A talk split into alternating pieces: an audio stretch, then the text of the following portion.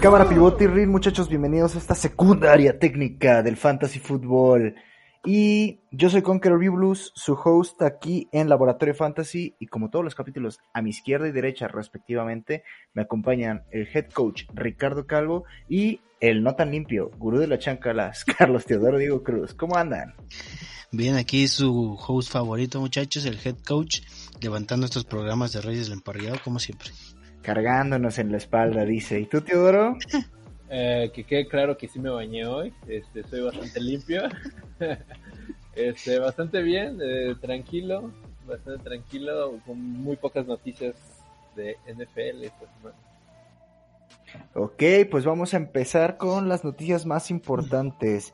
Y están tan importantes como el baño de Teodoro que creo que vale la pena aquí tocarlas. La primera es un orgullo latinoamericano. Sammy Reyes, pues la verdad es que es el primer chileno en llegar a la National Football Team. Bueno, ahí estar este, firmado con el equipo de los Washington Football Team tras pasar por el programa de la liga estadounidense conocido como el International Player Pathway. Y entonces, este, pues la verdad es que estamos emocionados, ¿no? Por el chico, aunque no esperamos mucha producción. pues realmente no esperamos demasiada, pero pues ahí tiene un como una historia parecida a la de Tony González, que los dos vinieron del básquetbol a pues tratar de brillar en la NFL y ya vimos cómo, cómo le fue a Tony González en esa posición aparte. Uh, echando las predicciones o qué? Maybe. ¿Tu Teodoro? Pues ya, ya, ya le ando diciendo que es prácticamente el, prospecto para mejor, el ser, el ser el mejor a la cerrada, entonces no lo sé, espero, espero al menos verlo en la cancha y quizás participar. Me gustaría verlo participar, pero digo, todo, todo depende de cómo qué pase en los en la pretemporada. Sí, la verdad es que estamos muy ansiosos de ver qué es lo que va a hacer este Samis Reyes y bueno, es que los Washington Football Team les encantó verlo de ahí en el Pro Day y no dudaron en decir, órale, me lo quedo. Y justo es una de las posiciones con las que más andan batallando, eh, entre comillas, ¿no? Pero Samis Reyes, un beso así directo en el sin esquinas por parte de los miembros del Laboratorio Fantasy. La segunda noticia y también de relevancia fantasy, bueno, un poquito más de relevancia fantasy que la primera, los Arizona Cardinals pues llegan a un contrato con el ex, este, creo que era Pro Bowler de los Pittsburgh Steelers, James Conner. Eh, ¿Qué vemos aquí? Eh, pues este, la verdad es que yo veo un tándem muy interesante que puede resultar como el que teníamos como Kenyan Drake y Chase Edmonds, eh, donde incluso en ligas PPR podríamos tener producción decente, con un piso decente, entre 8 a los 12, 15 puntos de ambos, pero muchos están preocupados porque pues obviamente alguno de los dos va a faltar en algún momento de la temporada, ¿no? Y si alguien llega a faltar, lo más probable es que va a ser James Conner, que es muy propenso a las lesiones. Yo era muy fan de él en Fantasy. Realmente sigo siendo muy fan de él en la vida real, pero en Fantasy como que ya no tanto. Eh, se pierden partidos que más lo necesitaba, es mi avatar. Y pues lástima, lástima. Ojalá funcione ahí con Chase Edmonds, pero yo preferiría usar a Chase Edmonds que a James Conner. Al final del día solamente es un contrato de un año, entonces todavía estamos tranquilos.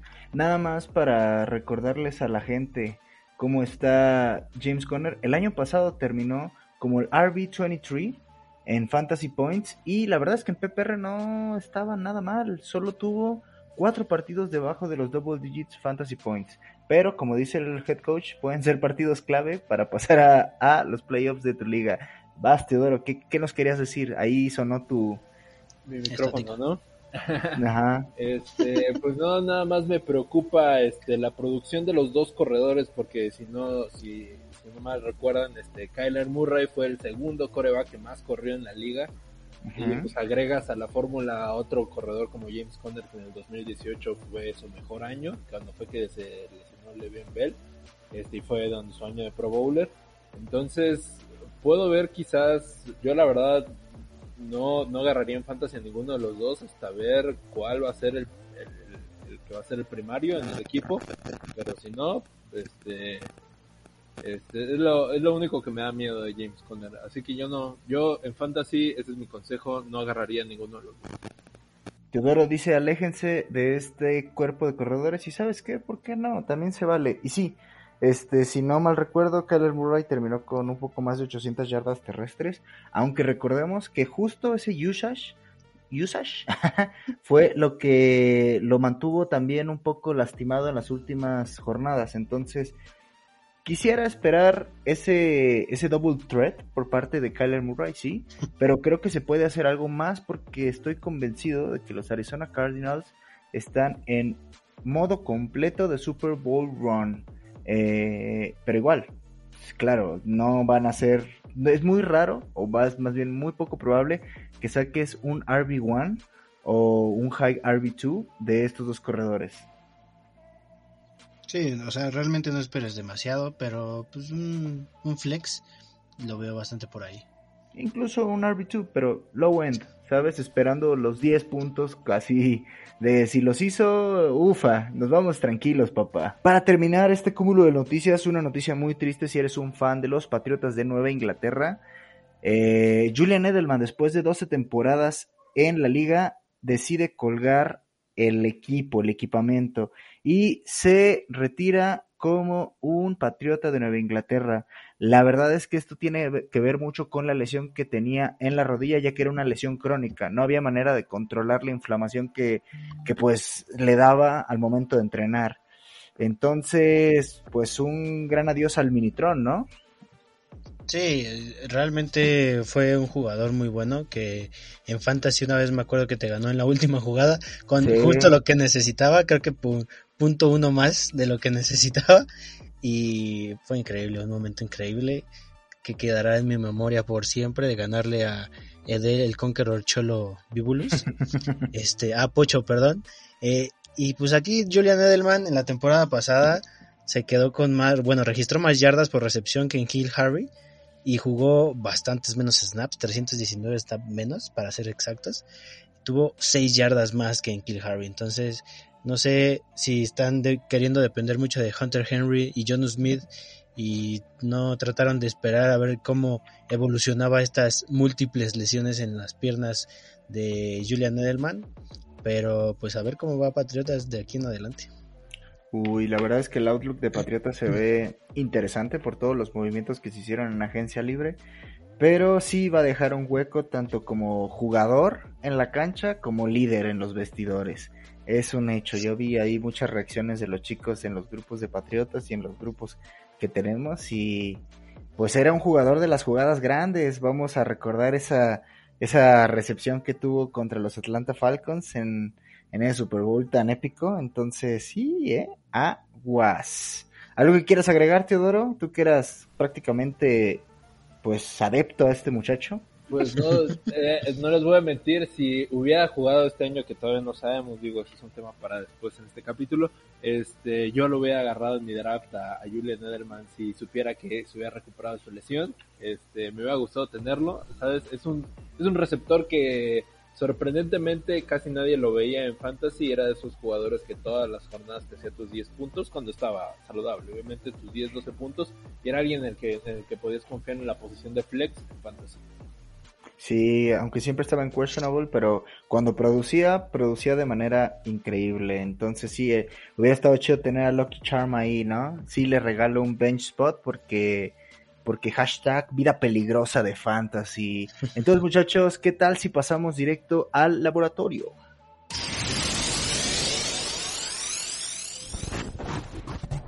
Y bueno chavos, la verdad es que este capítulo quisimos darle un giro a todo lo que venimos haciendo en el debate fantasy y nos vamos a poner los gorros de aluminio porque se vienen las teorías de NFL, los rumores y los posibles fantasy outlooks que creemos que pueden salir de estos rumores.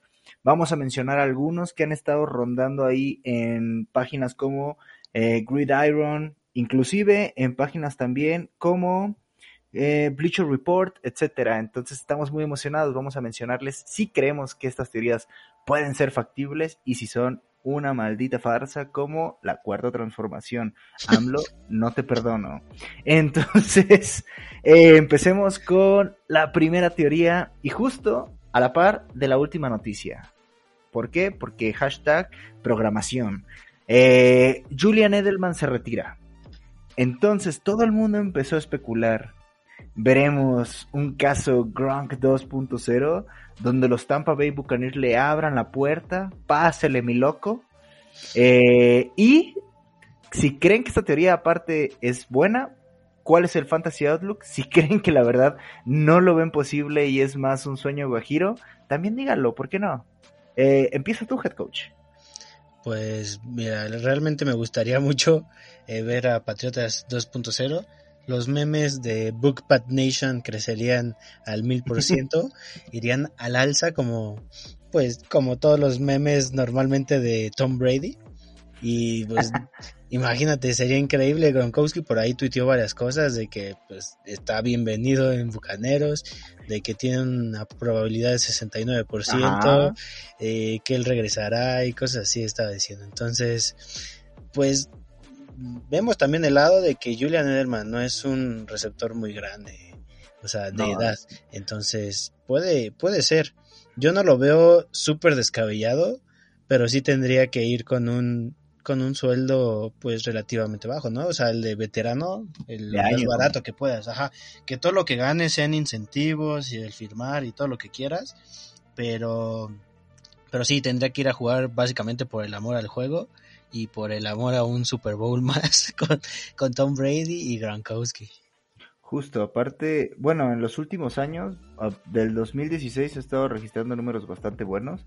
La verdad es que este año, en el 2020, se quedó apenas con 315 yardas, pero en el 2019, 1117 yardas para, este, ahora sí que una cantidad nada rechazable de 6 touchdowns, teniendo su pase más lejano de 44 yardas, ya que este muchacho es una bestia en el slot. Y pues, ufa, si llegase a pasar algo así, evidentemente su uso sería para cierto tipo de jugadas, ¿sabes? No creo que el, no, no vamos a contar con un Julian Edelman que nos vaya permitir darnos el lujo de estarlo alineando porque, porque sí. Siento que lo van a usar, si es que llega en primera, este, como al principio quisieron usar a Antonio Brown en jugadas de escape, pero vieron que Antonio Brown no sirve en esas posiciones, en jugadas cortas. Él es de jugadas largas, de crear oportunidades y en zona roja y Julian Edelman, pues sabemos que él, sus jugadas más importantes, bueno, unas de sus jugadas más importantes, la recepción es no más de 5 yardas. Entonces, yo creo que por ahí iría la cosa en el what if si pasa Edelman a Bucaneros. Y estaría, estaría muy bueno, muy interesante, la verdad. Ojalá Green Bay ya nos enfrentara a Bucaneros este año. Entonces, ¿es una factible o fake news? Un 69% diría, creo que. yo, digo, yo digo que bastante probable, diría casi 100% probable. Yo sí me voy por Es que sí es muy probable, güey, realmente. La verdad es que sí, no dudo que Tom Brady ya le haya mandado un mensaje. Oye, pues, cámara, si quieres. Quédate en mi casa. Ajá, pues sí, la verdad es que sí. Jálate. llamada. Familia, güey, Florida. Este, todo está bien chido, hace calor. Deja tu chamarra ya. Sí, este puedes venir a entrenar al practice squad, ni siquiera tienes que ser titular y nada más te jalamos en alguno que otro partido por ahí, te firmamos para algunos partidos en especial y ya. Nada, nada, nada, ninguna participación sublime de fantasy ni nada por el estilo. Todos creen que va a pasar, entonces ¿sabes qué? ¿Por qué no? Vamos a unirnos al hype. Yo también creo que puede ser posible. Estoy un poco más en el 50-50, pero más del lado de, eh, ¿por qué no? Eh, evidentemente no creemos que Julian Edelman vaya a ser relevante en fantasy, pero es una bonita teoría y pues igual es el sentimiento también hablando un poquito. Pasando a la segunda teoría, Teodoro, vas a abrir tú con esta. Y yo creo que es algo que a todos nos trae pensantes. Kyle Pitts, uno de los prospectos más relevantes en este draft 2021. Eh, claramente el ala cerrada overall número uno e inclusive el prospecto top número 5. Hijo mano, se habla de que podría llegar a Cowboys y Atlanta. ¿Qué tanto crees que sean rumores y qué tanto es una realidad? Este, pues todo depende de lo que, de lo, de si ve el equipo necesario, bueno, si más bien si confían en Matt Ryan y pues como sabemos tiene a Hayden Hurst de su ala cerrada que tuvo buena participación el año pasado. Pero pues, ¿por qué no tienes este tienes a dos receptores prácticamente top 10? podrías tener a Kyle Pitts siendo un ala cerrada también top 10. Tienes a Hayden Hurst que podría entrar ahí en el top 10, quizás no, quizás sí, siendo el décimo. Este, tienes a, no tienes corredores, que es tu única, tu único problema como equipo en ofensiva. Y quizás tienes que mejorar tu línea ofensiva y tu defensiva totalmente como prioridades, pero si puedes traerte a Kyle Pitts como una seguridad para tu equipo y darle una herramienta para llevarlos a playoffs, creo que la van a agarrar. Y sí lo veo bastante probable. Ufa. ¿Y por parte de los Cowboys, Jerry Jones tendría que hacer esa locura o es una maldita cortina de humo? Yo digo que Todo Cowboys es cortina de humo. Cortina de humo totalmente. No creo que los Cowboys este, suban por Kyle Pitts. No, no creo. Dijo. Estaría muy loco, ¿no? O sea, cuando empezaron todos estos rumores. O sea, la única cosa que mantiene vivo este rumor es que es Jerry Jones, ¿estamos de acuerdo? pues sí, puede ser. Sí, entonces, eh, yo estoy con un hijo, no y no. Eh, yo no creo que Kyle Pitts pudiera caer en Atlanta Falcons por todo lo que, ¿sabes? O sea, desde el trade-up que podrían hacer equipos hasta el general manager que ya expresó que quiere un coreback de sangre joven, aunque el head coach dice que Matt Ryan tiene un par de añitos ahí de fútbol todavía. Y por parte de los Cowboys, uy, o sea, sí lo volvería una de las ofensivas más cargadas en la NFL, con Amari Cooper, Michael Gallup, CeeDee Lamb, bueno, ahora Kyle Pitts y Dak Prescott, pero también creo que sería un capricho, ¿eh? No creo que fuera, no creo que fuera el movimiento indicado si, si es que los Dallas Cowboys quieren dejar de ser parte de la NFC list, ¿eh? Entonces, yo me voy por fake news. Yo me gustaría mucho verlo en, pues sí, en Atlanta. Recordemos que pues, Arthur Smith es el nuevo head coach y viene de jugar como el coordinador ofensivo de los adorados titanes del Y ahí tienen un juego que si bien estaba comandado obviamente por el corredor Derrick Henry, el que tenía mucha participación ahí también era John Smith en zona roja y en todo eso. Kyle Pitts pues es peligroso. La temporada pasada terminó con 12 touchdowns, si no me equivoco, y en solo 8 partidos. Realmente yo creo que podrían implementar un tipo de juego así, más alineado al ala cerrada, si es que consiguen a Kyle Pitts. Es, todo esto es en el hipotético caso de Kyle Pitts, ya que no tienen un corredor al estilo de Derrick Henry. Mike Davis obviamente puede hacer mucho ahí en Falcons, pero pues Derrick Henry es punto de aparte, o sea, es otro tipo de jugador dentro de esa posición.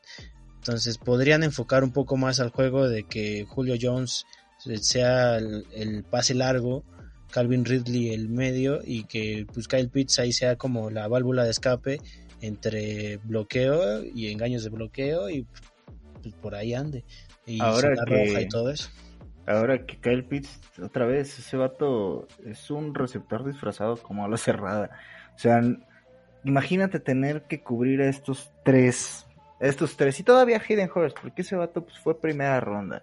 O sea, sí no tuvo la temporada, yo creo que todos esperaban de Hayden Hurst, pero también acordémonos que pues Matt Ryan anduvo flojón, ¿eh? Entonces, si vemos un bounce back por parte de Matt Ryan, yo creo que hasta estos cuatro jugadores los podrían estar alimentando bien. El Matt Ryan eh, carece de algunas cosas, pero de yardaje no, muchachos.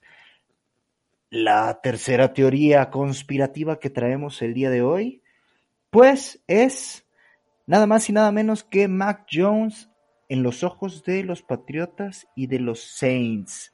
El artículo dice very high, o sea, altísimo, si es que no hablas inglés británico como aquí en Reyes del Emparrillado. ¿Qué tanto, qué tanto creemos esto? Una oportunidad para que los Saints o los Patriotas hagan un trade up. Esa es, yo creo que eso es en general la teoría, ¿no? Porque no veo otra forma en la que estos chicos se hagan de los, este, de los servicios de Mac Jones si no es un trade up. Pero eso es mi, mi, mi visión. Tu head coach, ¿qué ves ahí? Veo que San Francisco está blofeando con lo de Mac Jones que dijeron. Pero me gustaría mucho realmente verlo en Santos pero no lo sé. Es que Santos necesita una respuesta inmediata a la posición, pero no sé si Jameis Winston con estar un año atrás de, de Drew Brees realmente pueda pueda liderar ahí o el, la navaja suiza pues realmente se convierta en un quarterback espectacular. Pero no sé, me gustaría ver más que a Mac Jones a Justin Fields ahí.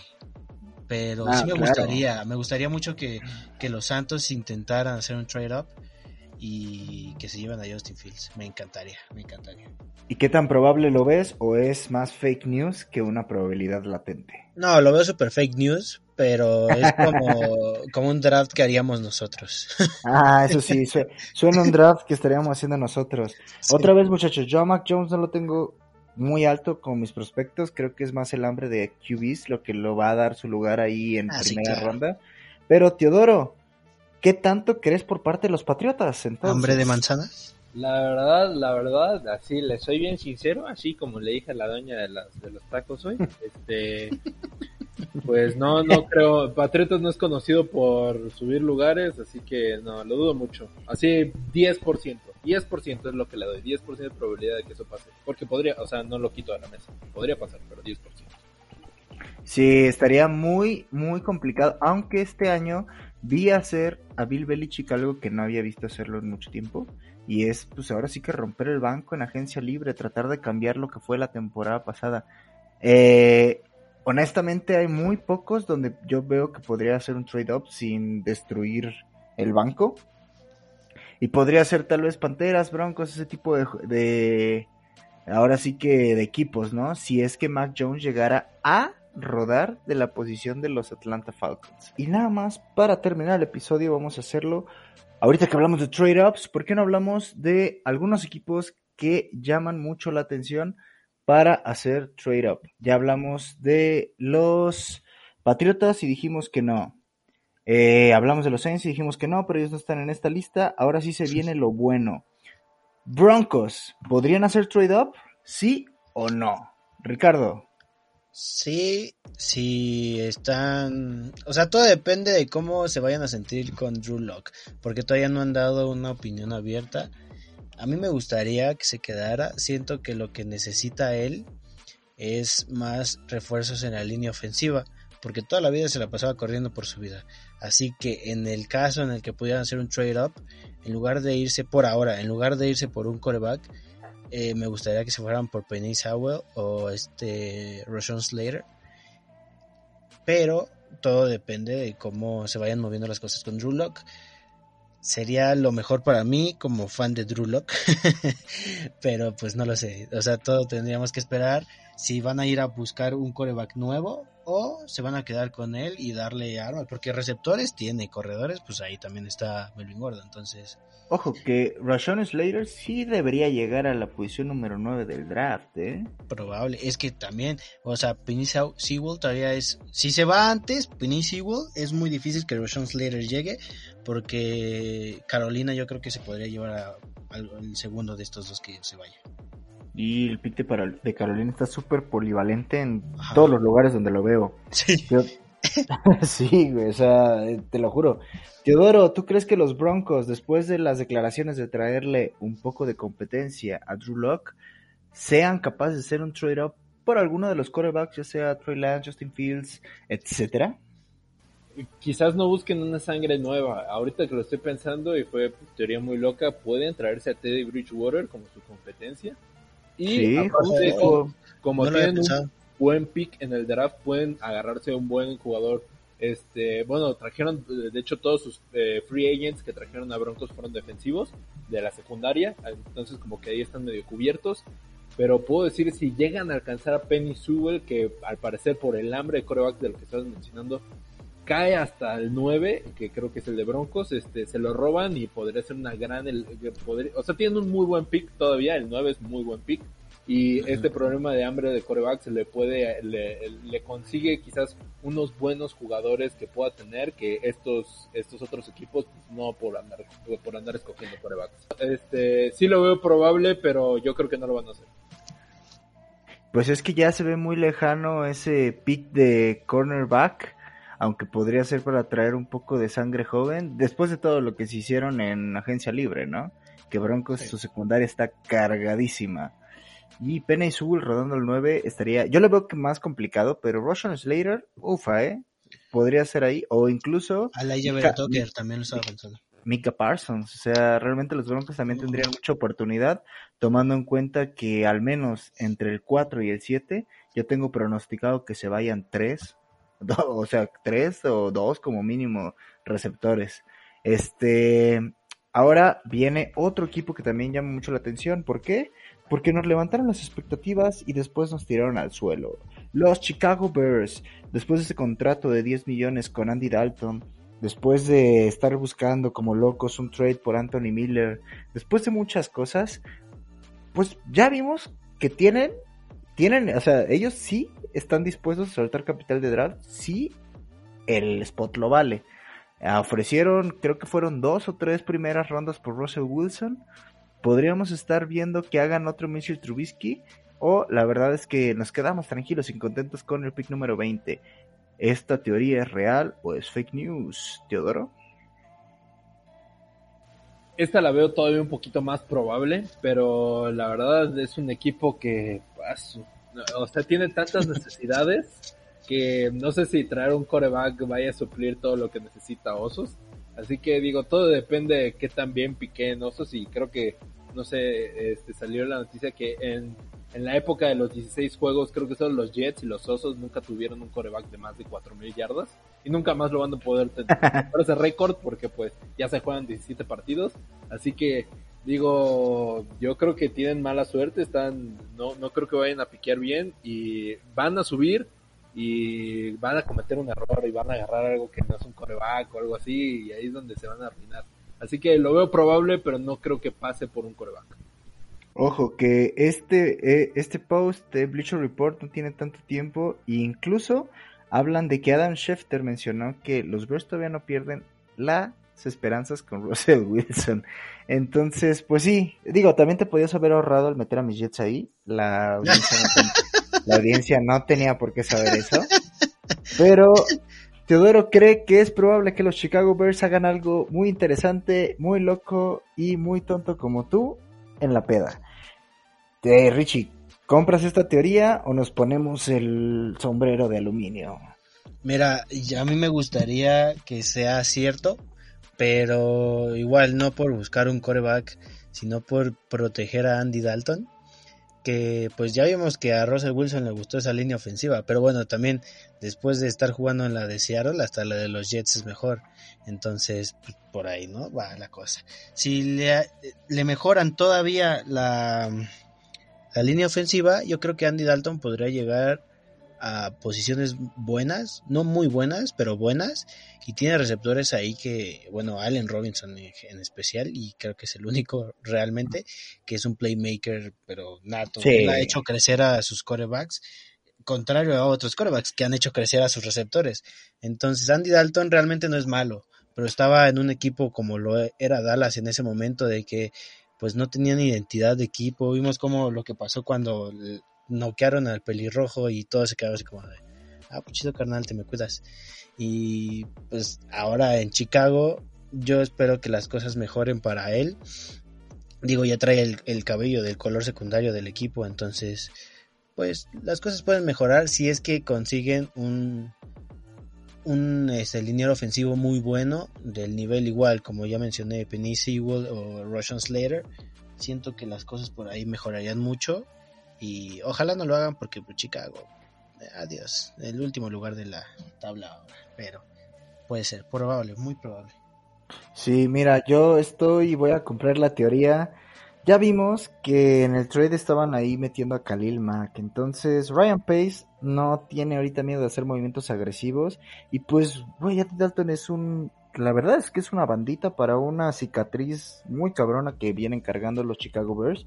Yo pienso que incluso solo tendrían que saltar el pick número 15 de los Patriotas para asegurarse uno de los top prospects que hay en el Big Board y probablemente en su Big Board. Me suena un poco que tal vez Gigantes o Eagles podrían, ¿sabes? O sea, no tanto, solamente al 11 y 12. Y, y, yo lo veo factible, ¿eh? O sea, yo estoy ahí y saludos al Fantasy Rookie, que espero que veas esto. Y te lleves un coreback, porque ¿sabes qué? Tu corazón lo necesita. Y el corazón de Chicago también. Eh, pues bueno, muchachos, esos fueron las teorías conspirativas, los rumores que hay ahí moviéndose en Bleacher Reports, Gridiron, etcétera.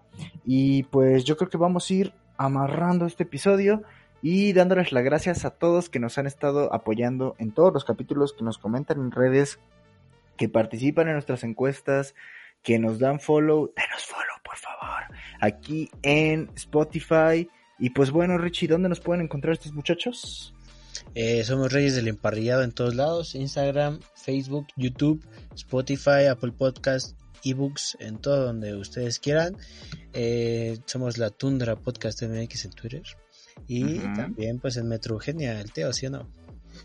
Ok, este, pues sí, nos despedimos. También nos pueden buscar en TikTok, este, que fue la única red social que no dijo aquí el head coach. Y les mandamos un gran saludo de parte de Reyes del Emparrillado a la banda de Guatemala y de Costa Rica. Queremos que nos estén escuchando mucho, la verdad, este, los apreciamos mucho. Y este, esto es para ustedes y muchísimas gracias. Sí, la neta es que toda la banda de Latinoamérica se ha portado muy bien, en especial los chicos de Guatemala, hay que admitirlo. Y también, este, pues si ya llegaste a este lado, ve a checar su contenido en las páginas de NFL Guatemala, tienen ahí una sección que es el podcast, que también hablan de NFL, fantasy fútbol, etcétera, son muy buenos estos cracks. Este, y pues sí, ya vamos a ir cerrando esto porque en este momento, pues es día laboral y todavía Richie no nos paga, hijo de su